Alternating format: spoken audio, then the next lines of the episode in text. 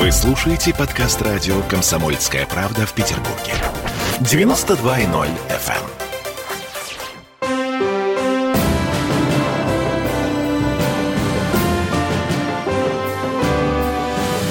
Нулевое чтение.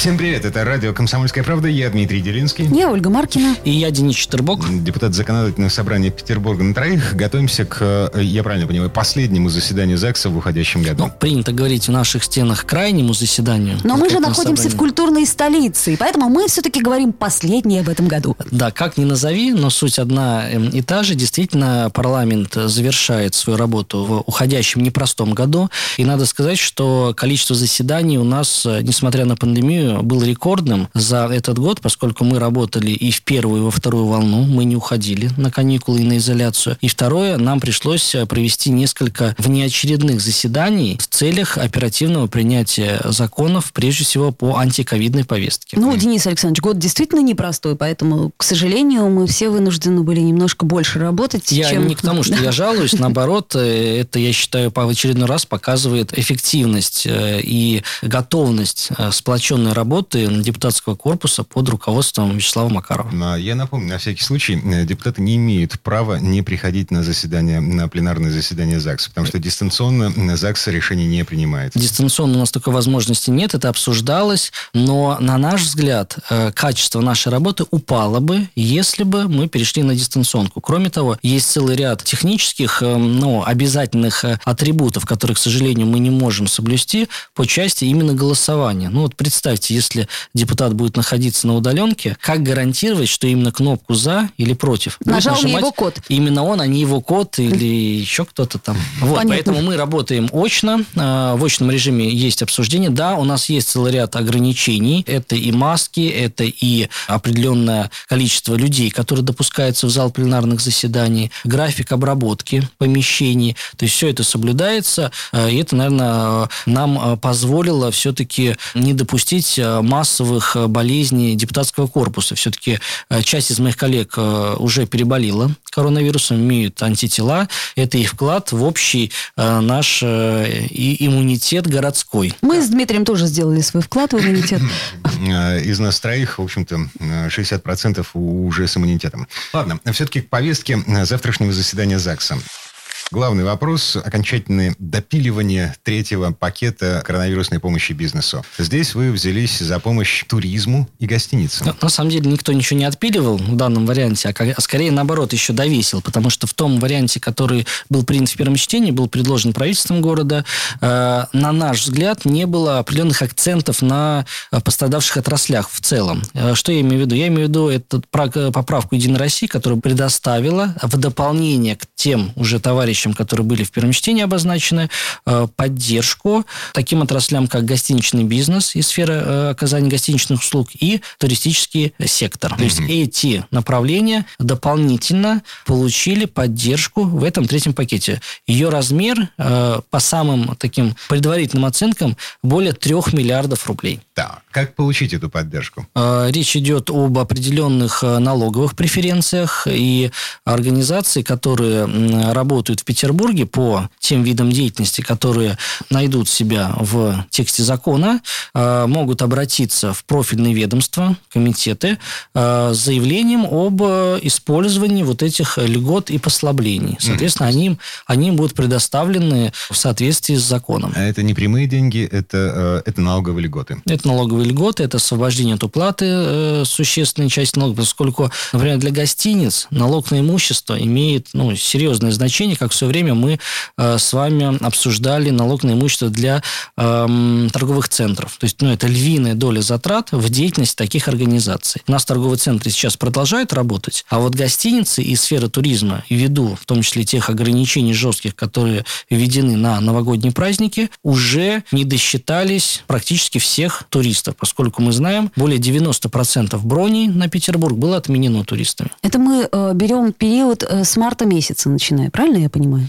Да, то есть, э, э, понимаете, тогда меры поддержки были оказаны в рамках первого пакета, они имели определенный срок действия. Вот сейчас третий пакет пролонгирует вот те Э, меры поддержки, которые были, плюс какими-то добавками, с какими-то изменениями э, наперед, на перспективу, в том числе и 2021 года. А это касается только крупных компаний или, э, собственно, всем Речь идет либо о субъектах малого и среднего предпринимательства, либо там идет предоставление в зависимости от э, вида деятельности. То есть, либо ты субъект малого и среднего предпринимательства и получаешь определенные льготы, либо ты занимаешься определенным видом деятельности, ну вот, к примеру, гостиница, да, или туризм. И неважно, являешься ли ты там малым а, предпринимателем или являешься, ли ты более крупным, а, вся соль заключается в том, что ты занимаешься тем видом деятельности, который мы по объективным причинам э, несет э, существенные убытки в сравнении с другими видами. Все-таки худо-бедно общепит у нас работает, пускай и с определенными ограничениями, а плюс у них есть возможность э, продавать на вынос свою продукцию. Если мы говорим о торговых центрах, они тоже работают. Фитнес-центры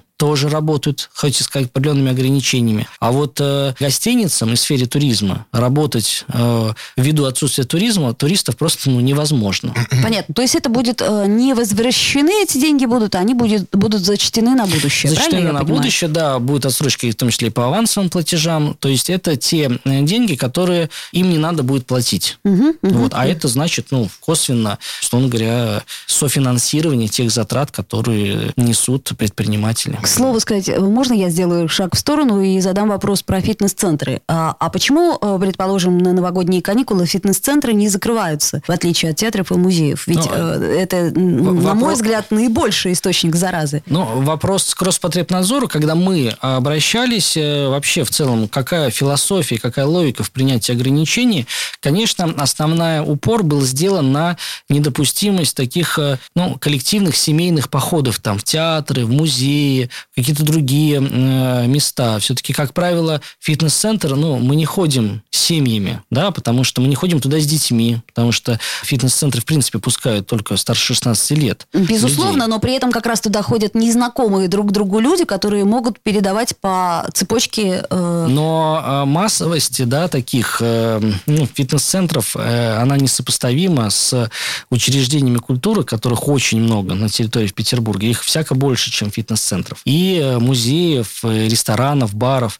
То же самое, как э, прошла градация по детям, да, до пятого класса и после пятого класса. Почему? Да потому что дети в маленьком возрасте, они, как правило, ну, в самой легкой форме переносят вот, этот, вот эту болезнь, чего нельзя сказать уже о более старших детях. Поэтому вопросы есть, да, и у простого человека, не эпидемиолога, да, всегда есть вопрос, почему вот это можно, а это нельзя. Даже люди выпускают э, в ТикТоке уже специальные видео, где иронизируют на ту тему, что вот вирус, он э, посетит кафе, придет туда только после 11, почему так, ну и так далее. Но, понимаете, э, люди непростые принимают решения все-таки. Там есть статистика определенная в оперштабе, есть рекомендации врачей по тем же самым маскам, сколько было дискуссий, спасают они, не спасают. Врачи однозначно говорят, и мы, кстати говоря, когда передавали недавно гуманитарную помощь в одну из больниц ковидных, главврач однозначно сказал, что маски облегчают нам работу. Потому что если люди пользуются масками,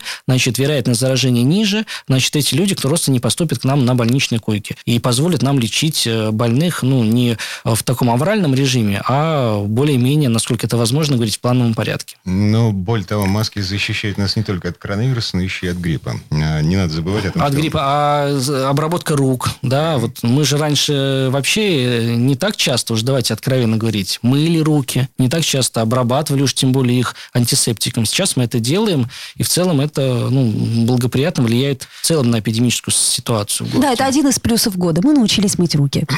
да, а насчет страдающих от э, последствий коронавируса гостиниц, э, слушайте, у меня большие серьезные сомнения. Пригородные гостиницы, гостиницы, которые находятся в курортном районе, например, полторы недели назад я самоизолировался от семьи э, где-то в Зеленогорске, там был sold out. И это был невысокий сезон. Я представляю себе, что будет в этих гостиницах в новогодние каникулы, потому что они не закрываются. Ну, понимаете, говорить за всех, это курортный район. Можно говорить о том, что те ограничения, которые введены в Петербурге, позволяют больше зарабатывать в Ленинградской области, Карелии, соседним регионам, и Псковской области, куда люди поедут изолироваться. Но в целом, в глобальном плане, э, туристическая отрасль и гостиничные услуги, они, конечно, не досчитаются из заведенных ограничений. Поэтому, если кто-то еще все на плаву, да, то не надо рассматривать это как возможность для них нажиться. Поверьте, убытков у них достаточно, и с марта месяца даже та поддержка, которая ну, предоставляется государством, она все равно недостаточна для того, чтобы полностью компенсировать вот те недосдачи номерного фонда и так далее, которые наблюдаются практически с самого начала текущего года. И потом, насколько я понимаю, Денис Александрович говорит о территории Петербурга, а территория Ленинградской области там отвечают совершенно другие а, люди. У нас есть целый курортный район. А, у нас Петербург заканчивается, если уж так говорить, э, Смолечкова. Это вот крайне такой форпост. Да-да-да. Вот. Так, ладно. А, в любом случае, э, законодательное собрание э, завтра рассматривает третий пакет мер поддержки бизнесу, пострадавшим от коронавируса, и туда еще включают до кучи туризма и гостиницы. Именно так. Вернемся в эту студию буквально через пару минут, потому что есть еще темы. В частности, ЗАГС собирается списывать долги по штрафам и пеням жителям Петербурга. Нулевое чтение. Хроники Цыпкина. Известный писатель ведет аудиодневник специально для радио «Комсомольская правда». Каждый вечер Александр включает диктофон и записывает свои мысли о самом ярком событии дня. По пятницам в 10 вечера по московскому времени эти хроники без купюра цензуры звучат в эфире.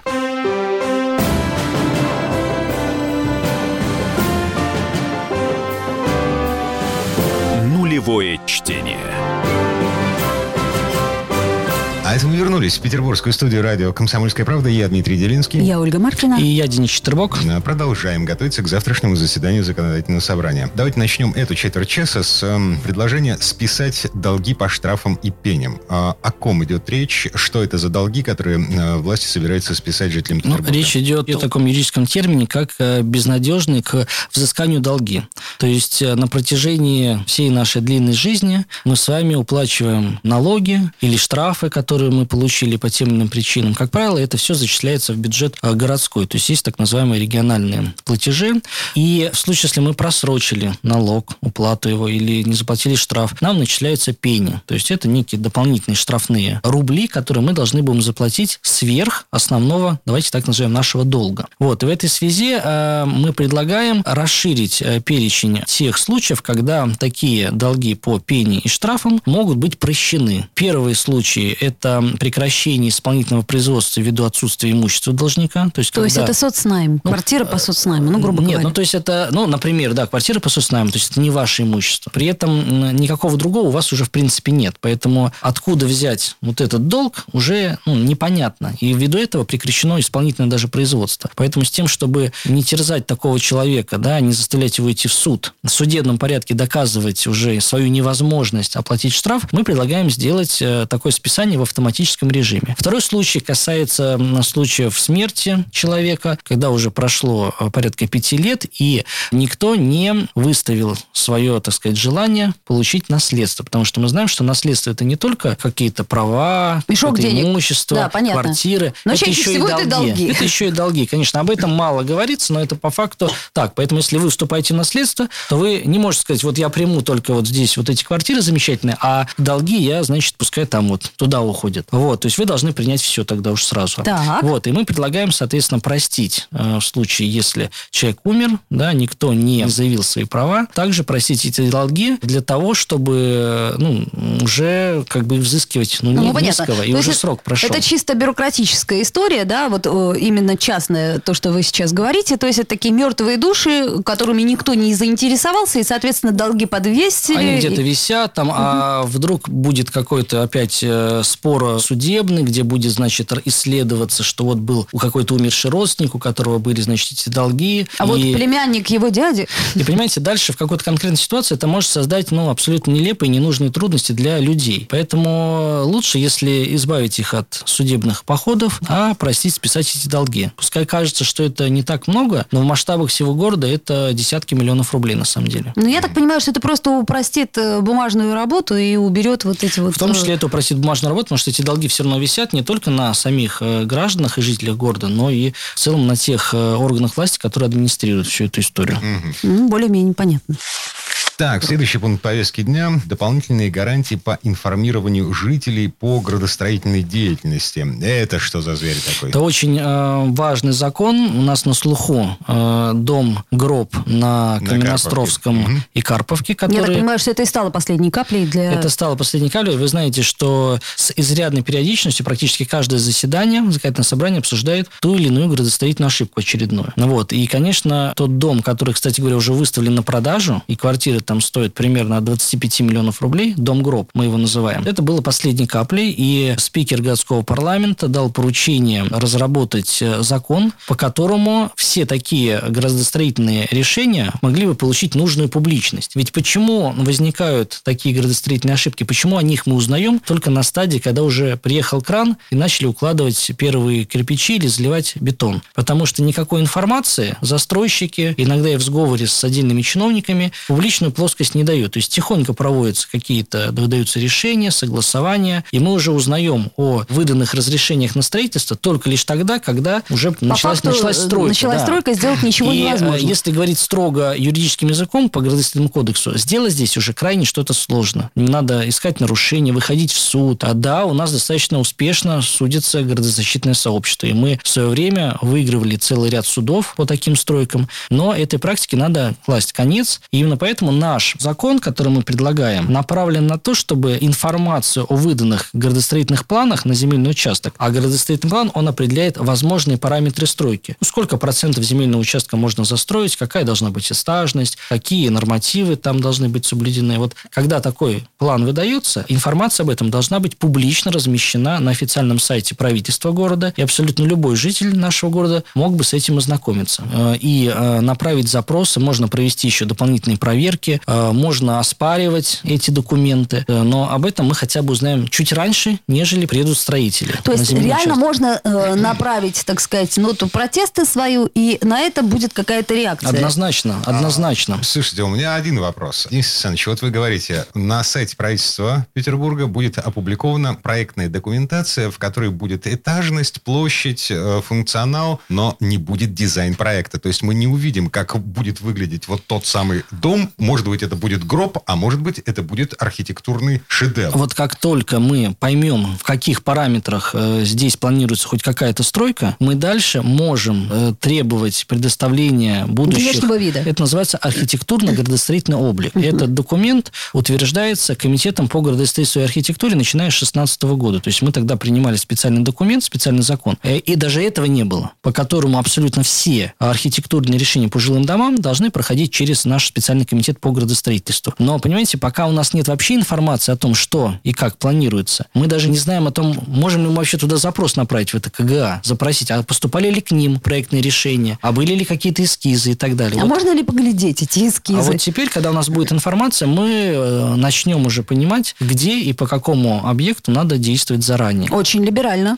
Э, мы, э, более того, подготовили даже специальную инициативу изменений в градостроительный кодекс, по которой автоматически продлить разрешение на строительство, выданное раньше, будет нельзя. Вот что произошло с домом гробом. Еще в 2014 году был выдан разрешение на строительство, но никто не строил. Разрешение истекло. И по действующим нормам такой вот застройщик может просто принести набор документов, и ему автоматически продлят это разрешение еще, там, условно говоря, на три года. Э, не должно такого быть. Угу. Только лишь потому, что э, эти проекты, которые были высчитаны, например, еще в 2014 году, по текущим нормативам не вписываются ни по обеспеченности парковками, ни по обеспеченности зелеными зонами, ни по обеспеченности детскими садами. Потому что сейчас становится строже. Так, смотрите, по поводу вот этого законопроекта, что получается в итоге? Мы узнаем, где-то случайно, одна бабка там сказала, что есть пятно, отданное под застройку, и нам интересно, что же там появится такое, потому что мы хотим, чтобы горизонт был красив и район комфортен. Что мы делаем? Мы идем на сайт Ну, во-первых, э, да, во-первых, у нас уже теперь не бабка будет это говорить. Вот сейчас это именно таким образом. Кто-то где-то услышал, слухи какие-то, и мы гадаем, есть что-то или нет ничего. А теперь, значит, у нас будет четкая официальная информация от правительства города, что по такому-то адресу выдан градостроительный план, предусматривающий следующие параметры застройки. Все, взяли на карандаш этот, эта территория, если она у нас вызывает ну, какие-то сомнения, да, там, это прежде всего исторический центр Петербурга. Тут каждый адрес надо смотреть. Если у нас территории, где и так перегружена застройка, возьмите те же самые Шушары, Калининский район, э, Гражданка, там безумное зеленое строительство. Поэтому каждое новое строительство там должно рассматриваться через лупу. Вот этот закон позволит нам узнавать об этих потенциальных горячих точках, ну, немножко заранее, чем это получается в реальной жизни сейчас. Это облегчит работу журналистов, ну, а, надеюсь, и депутатов, обычных и депутатов. людей подтолкнет э, как-то к тому, чтобы они проявляли некую активность заранее. Mm-hmm. Так, ну и последний вопрос, собственно, который мы успеваем обсудить. Зеленые насаждения. ЗАГС снова правит список э, зеленых зон. Да, к сожалению, раньше эта традиция была ежегодной, но она прервалась. Два года мы не рассматривали такие корректировки, поскольку не поступал соответствующий законопроект от э, правительства города. Значит, только после нашего обращения в адрес губернатора работа была завершена. К нам поступил документ, который мы будем рассматривать э, завтра, в среду. Порядка 1200 200 территорий в той или иной степени охватывает этот закон. Где-то... Это, это новые куски зелени? Где-то новые куски зелени, где-то корректировка существующих территорий после инвентаризации, поскольку некоторые участки включены не полностью, и надо к ним еще дополнительно прибавить части, а где-то участки не учитывают существующую уже историю, где-то, например, асфальт формально юридически обозначен газоном. К чему это может привести? Штрафы это может... за парковку Именно так, да. Поэтому mm-hmm. для того, чтобы этого не было,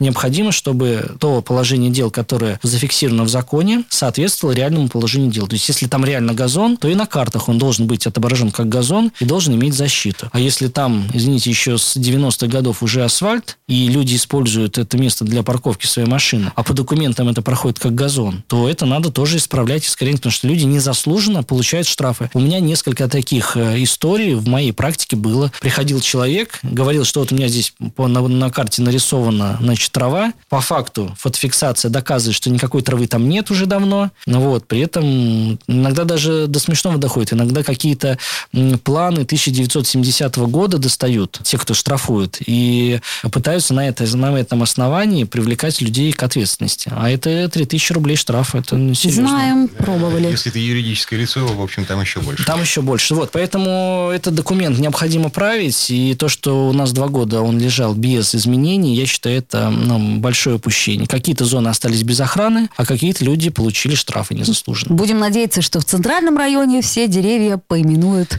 Их и надо уже считать. поштучно. Да. Так, прерываемся на этом. Денис Четербок, депутат законодательного собрания Петербурга. Ольга Маркина. И Дмитрий Делинский были с вами сегодня. Всем спасибо и с наступающим Новым годом. Берегите себя. Нулевое чтение.